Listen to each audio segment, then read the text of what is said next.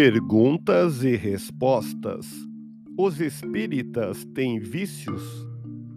O mundo está cheio de vícios e nós, as criaturas humanas, temos numerosos vícios.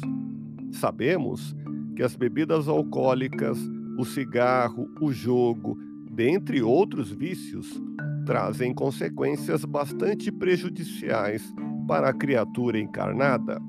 É certo que os vícios existem e que nós todos estamos sujeitos a eles.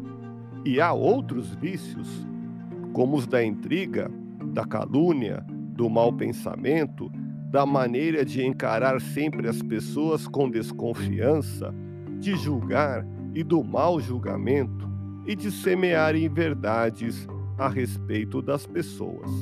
O importante é que a pessoa procure se libertar do vício não devemos, portanto, considerar que os espíritas tenham a obrigação de serem pessoas absolutamente sem vícios. Isso seria querer colocar os espíritas acima da humanidade atual, e o espiritismo não tem essa pretensão.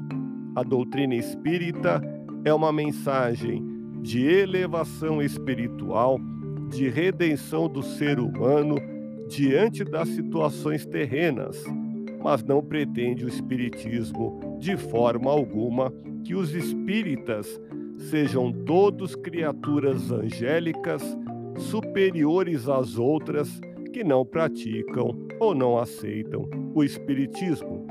Dessa maneira, é necessário compreender e acolher espíritas que ainda se apegam a esses ou aqueles vícios.